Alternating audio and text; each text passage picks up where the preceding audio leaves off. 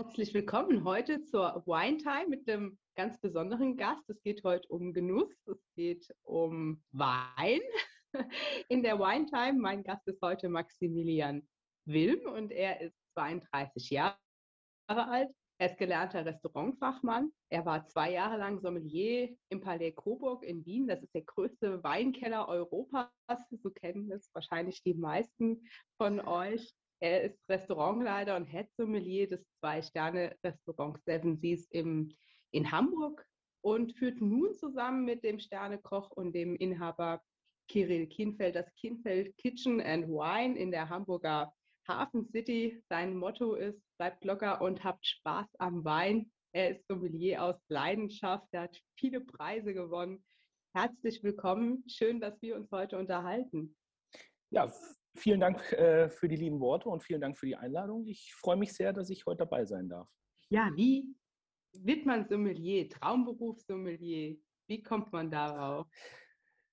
Ja, ich, äh, ich habe ganz normal eine Gastronomieausbildung gemacht ähm, als Restaurantfachmann. Ähm, dass man sich irgendwie spezialisieren muss, um auch äh, voranzukommen. Und ich hatte jetzt nie das große Ziel, äh, Hoteldirektor oder so zu werden, ähm, sondern ich habe meine Zukunft schon immer im Service gesehen, deshalb habe ich eben auch die Ausbildung als Restaurantfachmann und nicht als Hotelfachmann gewählt. Und ich komme gebürtig auch aus einer Weinregion. Ich bin Franke ähm, und mit dem, mit dem Silvaner in der Muttermilch sozusagen aufgezogen worden. Und ähm, ja, von daher lag der Wein irgendwie ganz nah. Es hat mir auch schon immer Spaß gemacht. Und dann habe ich, äh, ich habe auch, ich habe mal ein bisschen Veranstaltungsverkauf gemacht. Ich habe mal ein bisschen an der Bar gearbeitet, aber irgendwie hat es mich dann doch wieder zurück ins Restaurant gezogen. Und da war der Wein irgendwie das Naheliegendste. Und mittlerweile kann ich sagen, ich habe meine Leidenschaft zum Beruf gemacht. Das klingt nach einem, nach einem Traumberuf, nach einem Traumjob. Alles läuft, die Menschen genießen, sie kommen zum Genießen und dann kam Corona. Wie geht es Ihnen im Moment? Ja, es ist natürlich keine einfache Situation, also ähm, sowohl wirtschaftlich als auch, ähm, als auch privat. Also ähm, äh, es sind schwierige Zeiten, aber wir haben von Anfang an die Devise gehabt, schon im, im ersten Lockdown, nicht aufgeben. Wir haben sofort mit einem äh, Takeaway-Geschäft losgelegt ähm, und jetzt auch, das haben wir dann im zweiten äh, Lockdown sofort wieder aufleben lassen. Lieferservice, ähm, Menüboxen und was, was jetzt das Thema Wein. Wir machen einmal im Monat eine Online-Verkostung, wo ich mir Winzer einlade. Ähm, und da ist es wirklich schön auch zu sehen, wie die Stammgäste einem die, die Treue halten, die Stange halten und ähm, eigentlich nahezu alles mitnehmen, was man ihnen anbietet. Und ja, es ist eine schwierige Zeit, aber ähm, wir, wir gucken trotzdem positiv nach vorne. Ich sitze jetzt schon an der Eröffnungsweinkarte, wenn es wieder losgeht, weil jetzt doch über die Zeit, wir verkaufen auch unseren Wein eben auch zum Mitnehmen jetzt nach Hause und jetzt haben sich die Reihen im, im Keller doch etwas gelichtet und jetzt müssen wir da etwas äh, wieder dann nachjustieren und so wird es einem zumindest nicht langweilig, aber wir würden alle lieber gern was anderes machen. Also ich, ich habe das so beobachtet, dass in der ganzen äh, Szene, egal ob es jetzt in Restaurants, äh, besonders natürlich in, in der gehobenen Gastronomie, es hat eine unglaubliche Kreativität freigesetzt, diese, diese Krise. Und trotzdem wird es natürlich nur ganz, ganz schwierig oder von ganz wenigen, wahrscheinlich von niemandem erreicht, dass die Umsätze auch nur annähernd aufgefangen werden, die, ähm, die Verluste irgendwie ausgeglichen werden können. Und das ist natürlich eine harte Zeit für alle, die in der in, der, ähm, in dem Bereich tätig sind, für die Mitarbeiter vor allen Dingen. Denn äh, gerade in, in dem gehobenen Gastronomiebereich braucht man ja auch äh, oder ist man angewiesen auf besonders engagierte Mitarbeiter, die man natürlich auch halten will. Wie empfinden Sie da die Unterstützung auch, die äh, zuteil wird? Und was würden Sie sich auch wünschen von Politik? Da haben Sie ein richtig äh, schwieriges Thema angetroffen. Das eine sind ja die Betriebe, aber man muss auch die, die, die Mitarbeiter sehen. Und ähm, da muss man einfach sagen, dass 60 oder jetzt dann über die, die Steigerung, über die Laufzeit einfach die Kurzarbeit ähm, sehr, sehr wenig Geld ist. Also ähm, äh, wir haben zum Beispiel jetzt bei uns im Betrieb auch den November und Dezember die Leute noch voll bezahlt, um ihnen zumindest auch die Weihnachtszeit nicht mit, mit Bauchschmerzen zu Hause sitzen zu lassen. Weil wir sind in Hamburg, ähm, äh, ich glaube, bei meinen Kommis ähm, geht ein Großteil des Einkommens schon für die Miete drauf und das ist natürlich schwierig. Also da natürlich hat die Politik da schon Sachen gemacht, wie schnelleren Zugang zu Wohngeld und solchen Geschichten. Aber ähm, was man natürlich bei uns in der Branche auch nicht vergessen darf, ist äh, das Thema Trinkgeld. Und das bekommt man halt von keinem wieder ersetzt. Und ähm, äh, wir versuchen da, also wir haben es versucht, also oder wir haben zwei Monate unsere Mitarbeiter voll bezahlt, aber es geht dann einfach auch nicht mehr, weil, wie Sie auch schon gesagt haben, äh, die Umsätze, die jetzt über Takeaway und so weiter erzielt werden, die, die sind lange nicht so hoch, wie wir sie äh, im normalen Betrieb haben. Und somit, äh, wenn weniger Geld reinkommt, können wir ja nicht das gleiche Geld ausgeben. Und kurz, ohne Kurzarbeit wird es gar nicht gehen. Ähm, viele haben jetzt natürlich äh, dann von diesen November- und Dezemberhilfen gehört, äh, aber ich äh, glaube, auch da ist ein falsches Bild bei den bei den, beim Kunden entstanden, dass es jetzt heißt, ja, die Gastronomie hat doch jetzt hier 70 Prozent von ihren Umsätzen bekommen. Ja, aber wir sind jetzt, wir, wir, haben, letzt, wir haben jetzt den sechsten Monat Lockdown am Stück. Ähm, äh, ja, das war natürlich schön und ich glaube, da hat auch aus der Branche niemand mit gerechnet gehabt, dass es so eine Hilfe geben wird. Aber äh, die Sachen sind natürlich auch schon wieder aufgebraucht. Also hm, brauchen wir auch nicht drüber reden. Wir sind jetzt auch ein sehr junges Unternehmen, uns gibt es erst seit zweieinhalb Jahren. Trotzdem, sage ich mal, sind wir bis jetzt mit einem blauen Auge durch die Krise gekommen. Aber es gibt, glaube ich, auch genügend Firmen, denen es nicht so gut geht. Das ähm, ist umso weniger zu verstehen. Für mich persönlich schon die ganze Zeit sehr, sehr schwierig zu verstehen gewesen, weil es gerade auch die Restaurants waren, die ja ganz früh Hygienekonzepte entwickelt haben, die ähm, die sich ja auf den Weg gemacht haben, hier auch wirklich das Infektionsgeschehen in einer Art und Weise einzudämmen. Und das ist ja auch einer der Gründe, warum äh, wir ja auch einen Stufenplan vorgelegt haben, der ganz klar auch eine Perspektive geben soll, genau den Unternehmen, die, äh, die sich da auf den Weg gemacht haben. Und da sind Restaurants eigentlich Vorreiter gewesen. Lüftungsanlagen wurden installiert, Plexiglasscheiben. Ähm, aber am Ende des Tages muss auch irgendwann wieder Betrieb stattfinden können, damit äh, dann auch wieder alles ins, ins Laufen kommt. Ein bisschen ums Thema ein bisschen in eine andere Richtung noch zu bringen oder noch ein Thema dazu zu nehmen ist, ähm, wie, wie hat sich Ihrer Ansicht nach ähm, Corona ausgewirkt auf den Faktor Genuss?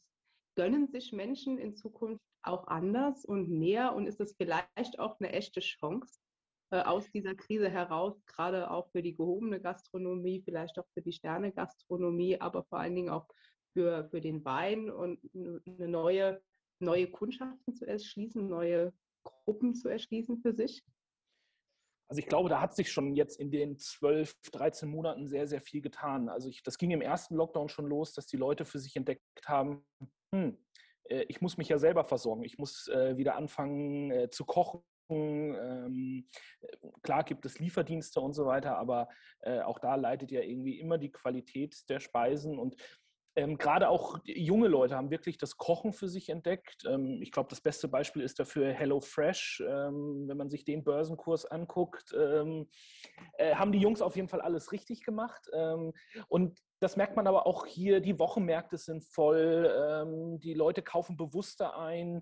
Wir haben das gemerkt nach der Eröffnung wieder, dass man das schon vielleicht die ein oder andere etwas, äh, das, oder dass die Gäste schon bereit sind, den ein oder anderen Euro mehr auszugeben, weil sie sagen, okay, wir sind jetzt vielleicht nicht in Urlaub gefahren, dafür geben wir einmal mehr Essen.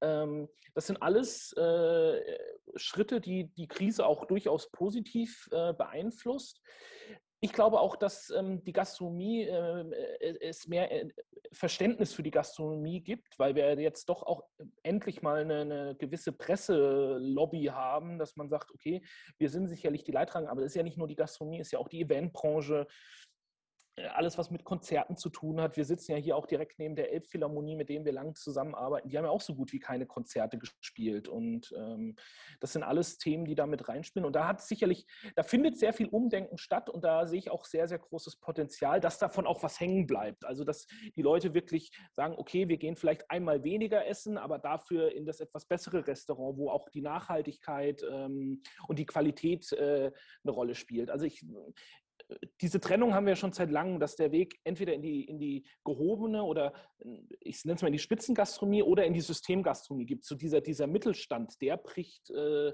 weg und das wird durch die Krise, glaube ich, noch ein bisschen verstärkt, aber eher hin zum Positiven, dass wir eben die Qualität setzt sich am Ende durch. Ja, und auch das Erlebnis äh, setzt sich vielleicht durch, ist so eine Erkenntnis, die ich auch aus meinen Gesprächen hier im Podcast ähm, mitnehme, ähm, da kommen auch ganz spannende ähm, Inputs. Zum Beispiel ein Landwirt, der einen Erlebnisbauernhof tatsächlich auch betreibt, äh, berichtete, dass tatsächlich auch Einkaufen und Erlebnis, in dem Fall der Einkauf und das Erlebnis, ein Stück weit gekoppelt werden, äh, bei ihnen dann der Genuss und das Erlebnis des Genusses gekoppelt werden, was ja auch wieder auf ihren Beruf zurückgeht, oder was der Sommelier auch ausmacht. Das wollte ich jetzt gerade sagen. Also das spielt äh, mein Berufsbild ja äh, sehr in die Karten oder auch äh, einem Restaurantkonzept, wie wir es hier fahren, wo wir schon auch einen wirklich einen großen Wert auf, auf einen sehr guten Service legen, wo wir dem Gast einfach diese, diese Wohlfühlatmosphäre bieten möchten. Da, äh, ja, unser Motto zum Beispiel hier im Restaurant ist Willkommen in der Familie. Wir wollen wirklich, dass die Leute bei uns ankommen, sich wohlfühlen und da trägt natürlich der Sommelier, aber auch jeder einzelne Mitarbeiter trägt da einen sehr, sehr großen Anteil zu bei und ähm, das merkt man schon, dass die Leute äh, bewusster und intensiver genießen möchten. Wie viel Zeit äh, verbringt man dann eigentlich mit Wein? Oder, oder gibt es ein Privatleben, wenn man Sommelier ist, oder ist man ständig auf der Suche nach, nach äh, den neuesten Trends, dem neuesten Genuss oder dem passendsten Wein? Oder wie kann man sich das vorstellen? Ich habe ja gesagt, ich habe meine Leidenschaft zum Beruf gemacht und die setzt sich natürlich auch im Privaten äh, fort. Gott sei Dank teilt meine Frau diese Leidenschaft auch. Also sie, sie kommt nicht aus der Branche, sie arbeitet ganz normal äh, im Büro, aber sie trinkt gerne Wein, sie isst gerne, ähm, sie geht gerne mit mir in Restaurants oder äh, wenn ich äh, Weingüter besuchen gehe, dann, dann äh, kommt sie gerne mit, ähm, wenn es sich zeitlich einrichten lässt. Ähm, sie eignet sich auch selber so ein bisschen Wissen an und das hilft natürlich. Also ich glaube, es wäre schwer, wenn man einen Partner hat, der dafür kein Verständnis hat für diese Branche, auch, auch für die Arbeitszeiten, die ja an die Gastronomie gekoppelt sind. Meine Frau sitzt meistens abends zu Hause alleine auf der Couch, während ich ja hier äh, im Restaurant bin und ich liege frühst noch im Bett, wenn sie zur Arbeit geht. Aber sie versteht es Gott sei Dank und ähm, ja, also natürlich setzt sich das auch im Privaten fort. Ich lese sehr viele Weinbücher natürlich. Ich habe, ich weiß nicht, wann ich das letzte Mal einen Roman gelesen habe. Das ist auf jeden Fall schon sehr, sehr lange her. Ähm, bei uns stapeln sich Fachzeitschriften zu Hause. Ähm, gerade wenn ich auch in der Wettbewerbsvorbereitung bin, dann hängt unsere ganze Wohnung voll mit Weinkarten und mit, mit Mindmaps und so weiter. Ähm, sie fragt mich selber auch ab mit, mit meinem Karteikartensystem. Sie stellt mir Proben hin. Also sie unterstützt mich da auch. Und so hat es natürlich auch Einfluss auf das Privatleben aber ähm, es gibt immer guten Wein zu Hause. Das ist äh, auch äh, das Positive. Oder wenn wir mal, ähm, wir waren auch jetzt in, äh, zusammen dann mal an der Mosel bei Ihnen um die Ecke oder waren, äh, wenn wir in die Pfalz fahren, ähm, dann ist sie da auch gerne mit dabei und genießt es dann natürlich auch. Ja, das ist, glaube ich, auch ein, ein ganz wichtiger Bestandteil, dann auch kennenzulernen und zu erleben, wo kommen die Weine her, wie werden die produziert, wie unter scheidet sich äh, dann auch der Geschmack oder, oder wie bildet sich dann auch die Herkunft des Weins im Geschmack ab? Und das ist ja auch das, was äh, heute kundenseitig oder was, was mir dann auch als, als Konsument heute Spaß macht, ähm, zu erfahren, welche Geschichte steckt denn eigentlich da dahinter. Und ich glaube, das ist auch ein Teil des Erlebnisses, was Sie dann meinen. Absolut. Also ich, ich sage immer gern, dass sich Weine am besten über Emotionen verkaufen lassen. Also ähm, kein Gast kann jetzt äh, was damit anfangen, wenn ich ihm hier im Restaurant runterbete, der Wein hat so viel Alkohol, so viel Restzucker, so viel Säure. Ähm, aber wenn ich ihm erzähle, wie ich mit dem Winzer in dem Weinberg stand und an der Erde gerochen habe oder mit dem Winzer mal äh, durch den Weinkeller gelaufen bin äh, und er mir ein paar Geschichten erzählt hat, das kann der Gast viel, viel mehr greifen, wenn man diese Emotionen mit reinbringt oder wenn man von einem schönen Erlebnis erzählt. Also ich habe so eine Geschichte, die ich einfach gerne bringe. Das ist, äh, wie ich im Napa Valley in Kalifornien war und ich stand, und da hat äh, unser Fahrer, den wir dort hatten, der hat gesagt, wir müssen ganz früh aufstehen, weil wir müssen oben auf den Berg. Und da sage ich, es ist jetzt gerade zwölf, wir gehen jetzt gleich ins Bett Bett, haben vielleicht auch vier, fünf Flaschen Wein getrunken und dann willst du mit uns um halb fünf schon wieder aufstehen, damit wir uns den Sonnenaufgang angucken. Waren wir alle nicht so von begeistert, aber als wir dann so auf 500 Metern Höhe standen und dieser Nebel aus, San, aus der San Francisco Bay in das Napa Valley reingekrochen ist, das war eines der schönsten Anblicke, die ich in, in meinem Leben äh, bis jetzt gesehen habe. Und wenn man sowas dann trinkt, dann, dann kann der Gast das viel mehr greifen und fühlt sich dann auch mitgenommen auf die Reise. Und das ist, glaube ich, auch so ein bisschen, was unseren Job ausmacht. Den Gast an die Hand nehmen, schöne Sachen zeigen, äh, ihn mitnehmen auf eine, auf eine tolle äh, Erlebnisreise und ihm hier einfach zwei, drei, vier schöne Stunden bereiten, an die er sich gerne erinnert und dann gerne auch wiederkommt. Ja, das ist, ein, das ist der Aspekt und mich interessiert ja aus meinem beruflichen Werdegang heraus und das, was ich äh, jetzt auch politisch dann äh, umsetzen darf, begleiten darf, vorantreiben darf, ist ja was mich umtreibt, ist immer die Frage, wie kriegen wir auch ähm, eine höhere Wertschätzung für die Produkte, die Landwirtschaft herstellt, die Weinbau herstellt. Und da ist natürlich die, die Sternegastronomie, Sommeliers, all das sind unglaublich wichtige Multiplikatoren, ähm, die einfach dazu führen, auch den Wert, die Arbeit, die dahinter steckt, überhaupt solche, solche Produkte zu entwickeln, anzubauen, auszubauen äh, und ins Glas zu bringen, die sind, äh, die sind einfach äh, unglaublich wertvoll auch diese, diese Wertschöpfung insgesamt ähm, zu erhöhen für die, für die Produkte.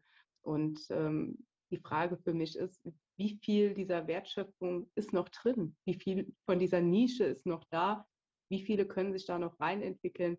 Äh, sei es im Weinbereich, da gibt es ja ganz junge kreative Köpfe auch, kreative Winzerinnen und Winzer, die da wirklich ganz viel versuchen. Aber die, ähm, was, was ist da noch drin? Also ich glaube, da ist tatsächlich noch viel drin. Ähm, wir sind in Deutschland immer noch ein, ein Billigkonsumland. Äh, wir sind immer noch äh, von, äh, die, die erste Frage geht meistens in Richtung Preis. Ähm, jetzt kam ja wieder die, die Veröffentlichung des Durchschnittspreises des deutschen, in Deutschland verkauften Weins, der mir jedes Jahr Tränen in die Augen treibt. Ich glaube, jetzt waren es 3 Euro, 3,48 Euro auf, auf wenn ich es jetzt richtig im Kopf habe. Ähm, also wir kommen von 2,50 Euro. Wir haben uns in den letzten Jahren schon, aber wenn man überlegt, dass, äh, dass bei einer Flasche Wein 3,50 Euro, was, was, was bleibt da am Ende fürs Produkt übrig? Die Flasche, das Etikett, der Flasche, Transport. Etikett, der Korken, alles kostet Geld, ja. Und dann ist das, ist das, ist die Flüssigkeit darin eigentlich nur noch der, der geringste Warenwert. Ja, Kann oder man, sein. Ne? Sie, Sie sitzen jetzt in Rheinland-Pfalz, wo ja auch ein Großteil der VDP-Winzer zu Hause ist. Der VDP ähm, ist für nur, ich glaube, 5% des deutschen Weins verantwortlich, aber für äh, fast 30 Prozent des deutschen Weinabsatzes, also die Qualität äh, also wenn man jetzt den Wert nimmt, ähm, die Qualität muss einfach ihren Preis haben und das kann man auch auf jegliches anderes landwirtschaftliche Produkt übertragen. Ähm, ich bin meine Eltern, Gott sei Dank, auch schon sehr früh, haben uns immer eine sehr hohe äh, Qualität an Lebensmitteln vorgesetzt. Ähm, meine Eltern haben schon Bio gekauft, da war das überhaupt gar kein Thema. Mein, mein Vater, mein Opa war, sind beide Jäger, ähm, sind, Schrägstrich gewesen. Ähm, also Wild hat bei uns auch immer eine Rolle gespielt spielt. Und ähm, ein nachhaltig erzeugtes Geflügel zum Beispiel hat einfach seinen Preis, dass du dann kein ganzes Hühnchen für 5 Euro kaufen kannst. Ähm, das, das, das, muss man sich einfach bewusst machen. Und ich finde, da müsste ähm, auch von Seiten der Politik mehr, mehr, mehr Aufklärung erfolgen, da müsste mehr Initiative reinkommen. Dies, dieses Fleischsiegel, was es da jetzt gibt, ähm, das spielt auch wieder nur den Großen in die, in die Hände und hilft eigentlich nur, dass jetzt äh, die Großen vielleicht irgendwie ein besseres Gefühl haben. Aber ähm, wir sind davon mhm. von Qualität immer noch weit entfernt. Also wenn es gibt hier oben zum Beispiel im Norden gibt es einen Geflügelzüchter, den Lars Ödefey. Wenn man so ein Huhn mal isst, kostet auch 30 Euro ein Huhn. Aber wenn Sie das Huhn mal gegessen haben, wollen Sie nie wieder ein anderes Huhn essen. Und das finde ich einfach so schön, dass es Menschen gibt, die diese Passion haben. Auch im Weinberg. Ein, ein Wein, der halbwegs vernünftig oder der vernünftig erzeugt ist, der kann ab Hof nicht unter 5 Euro kosten. Das funktioniert einfach nicht, weil dann, gut, dann ist der, kann der Winzer einfach nicht rechnen oder ähm, er, er, betreibt irgendwelche anderen äh, komischen Sachen. Aber 5 Euro ist so für mich ab Hof der, der, der unterste die unterste Schwelle, die eine Flasche Wein kosten darf. Aber dann bin ich auch im Einstiegssegment. Dann darf ich an den Wein auch nicht die Erwartung haben, dass der irgendwie 20 Jahre reifen kann. Ähm, dann habe ich einen Wein, der, der Spaß machen kann. Und ähm, ich, ich kriege die Frage oft gestellt, ja, wie ist denn der Wein, wie ist denn der Wein? Und dann sage ich, die Weine kenne ich nicht, weil die aus Läden kommen, in denen ich nicht einkaufe. Ich, ich kaufe keinen Wein im Discounter, das, das äh, mache ich einfach nicht. Ähm, äh, sondern ich gehe in den Weinhandel, ich, ich kaufe beim Winzer direkt. Ich, ich, glaube, da ist noch viel Luft nach oben, aber da hat sich jetzt auch durch die Krise schon einiges bewegt. Aber wir als die, die, wie Sie sagen, die Sommeliers, die Köche, wir müssen viel mehr unser Know-how in den Vordergrund stellen und, äh, und, und unsere Expertise preisgeben und ja, wirklich, ich nenne es mal fast predigen, dass Qualität halt ihren Preis hat. Ja, und es ist auch, ähm, also Geiz ist geil, dieser Werbespruch damals, der ja gar nicht für, äh, für, für Lebensmittel gedacht war, der war ja für Elektronikprodukte, aber der hat so viel kaputt gemacht, auch im Lebensmittelbereich. Und ähm, ja, der Deutsche kauft Preis orientiert. Der kauft einfach nach dem Preis und das ist ähm, nach wie vor überall zu beobachten, auch bei Initiativen, die gerade, also ein Discounter hat ja kürzlich eine Initiative gestartet und tatsächlich ähm, versucht, einen Euro mehr umzusetzen für bestimmte Fleischprodukte und die dann auch an die Landwirte durchzugeben. Es hat nicht funktioniert, weil die Kunden dann angefangen haben, äh, mit den Füßen sich für den anderen Discounter zu entscheiden. Äh, so preissensibel ist dieser Wettkampf, der da, der da stattfindet. Und für die Landwirte wird das existenzentscheidend sein, wie schnell auch gerade dieser, dieser Bildungsauftrag, der da dahinter steckt, auch gerade schon Kindern wieder beizubringen, hm. dass man, auch wenn man gesund alt werden möchte, auch danach schauen muss, wie man sich ernährt und wo das Essen herkommt, dass das alles irgendwo auch eine Rolle spielt im, im Gesamtkonzept und dass äh, zum Leben und Leben lassen eben auch gehört, seinen Landwirt überleben zu lassen oder seinen Winter überleben zu lassen. Und ähm, da, da steckt ganz, ganz viel Arbeit drin und da wurde auch ganz viel versäumt in den letzten 20 Jahren. Da wurden auch viele Fehler gemacht. Auch agrarpolitisch wurden viele Landwirte in die in eine, in eine Richtung geführt. Äh, also als ich meine Ausbildung gemacht habe, ich habe ja Landwirtschaft tatsächlich auch gelernt, ähm, da haben wir beigebracht bekommen, dass es ohne Spezialisierung auf den Höfen nicht geht. Heute wissen wir 30 Jahre später oder 20 Jahre später, so lange ist meine Ausbildung noch nicht her, aber heute wissen wir, dass natürlich eine gewisse Vielfalt auf den Höfen auch eine gewisse Unabhängigkeit bringt. Ähm, das sind so Erkenntnisse, die auch falsch vermittelt wurden, der ganzen Generation. Ja, dazu kam ja dann noch die Agrarsubventionen und so weiter, die ja einfach alles in dieselbe Richtung äh, abgezielt haben. Äh, ja, du machst jetzt nur noch Geflügel, du machst nur noch Ackerbau ähm, äh, und, und spezialisierst dich halt. Ähm, ich glaube, wenn man sich spezialisiert, dann muss man aber auch äh, die Qualität äh, nach oben bringen. Also ich habe ja gerade das Beispiel Lars Ödefey mhm. gebracht. Ja, er züchtet Geflügel und das züchtet er auf einem Niveau, was seinesgleichen sucht. Und ähm, da gibt es genügend andere Beispiele, auch in der, in der Rinderzucht oder ähm, äh, die einfach sagen, okay, ich will diese, diese das nicht mehr mitgehen. Ich habe meinen Preis, ich verkaufe dadurch natürlich weniger, aber ich, ich kann auch noch mit einem äh, guten Gewissen abends im Bett einschlafen. Und, ja, ähm, diese da, Betriebe da, schaffen sich die Unabhängigkeit und, und legen damit den Grundstein, auch dass die Betriebe in die nächste Generation geführt werden können. Und es ist am Ende dann halt ein, ein Spiel, das andere mitspielen müssen, dass Menschen wie Sie unterstützen, indem sie dann auch diesen Produkten einen Marktzugang geben, den, den es ohne sie nicht gäbe.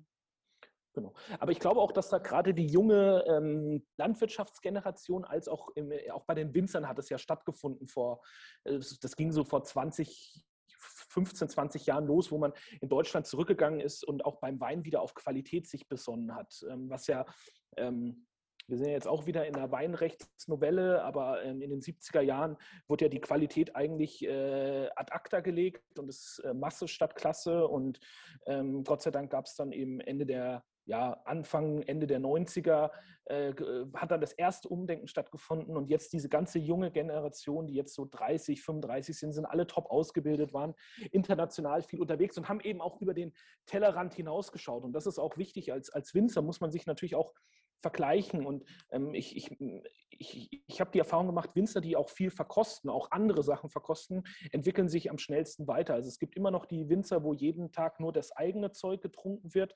Dann finde ich das natürlich auch gut, aber ich muss meinen Wein halt auch in, in Vergleiche mit anderen Winzern, mit anderen Regionen stellen, um mich weiterzuentwickeln. Und ähm, da, da ist sicherlich auch noch Luft nach oben, aber da hat sich unglaublich viel getan und ähm, auch die, äh, sowohl die Landwirtschaft als auch die Winzer Winzerszene entwickelt sich da auf jeden Fall in eine sehr positive Richtung. Aber das, was Sie gerade angesprochen haben, ist eigentlich ein, ein, super wichtiger Aspekt. Die Winzer haben sich vor 15, 20 Jahren auf den Weg gemacht, äh, Klammer auch machen müssen, weil sie auf einem falschen Weg waren und haben es erkannt und haben äh, es geändert. Die Landwirte ändern es jetzt. Ähm, aber auch dieser Weitblick, Sie haben den, dadurch, dass Sie unterwegs sind, äh, verschiedene Dinge sehen, immer neue Eindrücke generieren, dass sie auch bei der Konkurrenz schnuppern gehen, das gehört ja dazu. Winzer machen das ja auch in einem riesen Netzwerk, äh, gehen auch ins Ausland. Ich glaube, ich kenne kaum einen jungen Winzer, der nicht mal irgendwie ein halbes Jahr oder ein paar Monate auch in großen Weinbauregionen der Welt verbracht hat. Das gehört heute da einfach auch zum guten Ton, dass man seine jungen, dass man seine nächste Generation auch einmal in die Welt schickt ähm, ist das was, was auch jetzt die Landwirte noch lernen müssen? Ich glaube schon. Also ähm, wenn man jetzt sich nochmal auf die Tierqualität besinnt, dann sollte, glaube ich, jeder, jeder äh, Landwirt mal äh, nach Frankreich gucken. Also da gibt es ja diese AOP-Siegel für Geflügel und für alles Mögliche schon, oder selbst für Gemüse. Es gibt äh, Knoblauch, der AOP-Siegel bekommt, wo ja die Herkunft und die Erzeugung ganz klar definiert sind. Ich glaube, da, da kann sich auch der deutsche Landwirt sehr, sehr viel abschneiden, wenn er über den Tellerrand hinaus guckt und sich eben mit, mit anderen Betrieben, ich, also ich, ich sag mal so, der, der, der deutsche Rinderzüchter muss vielleicht nicht nach Südamerika schauen, aber es gibt andere Regionen, wo die Rinderzucht Tradition hat, ob es jetzt Nordspanien ist oder so, wo man, glaube ich, sehr, sehr viel lernen kann ähm, über Nachhaltigkeit und über Qualität. Und bei den Winzern ist es auf jeden Fall, äh, hat es funktioniert aber auch wir in der Gastronomie machen das ja. Also ich bin Mensch, ich gehe selber gerne essen. Äh, gucke mir natürlich auch, wenn hier in Hamburg ein neues Restaurant aufmacht, gucke ich mir das äh, gerne an.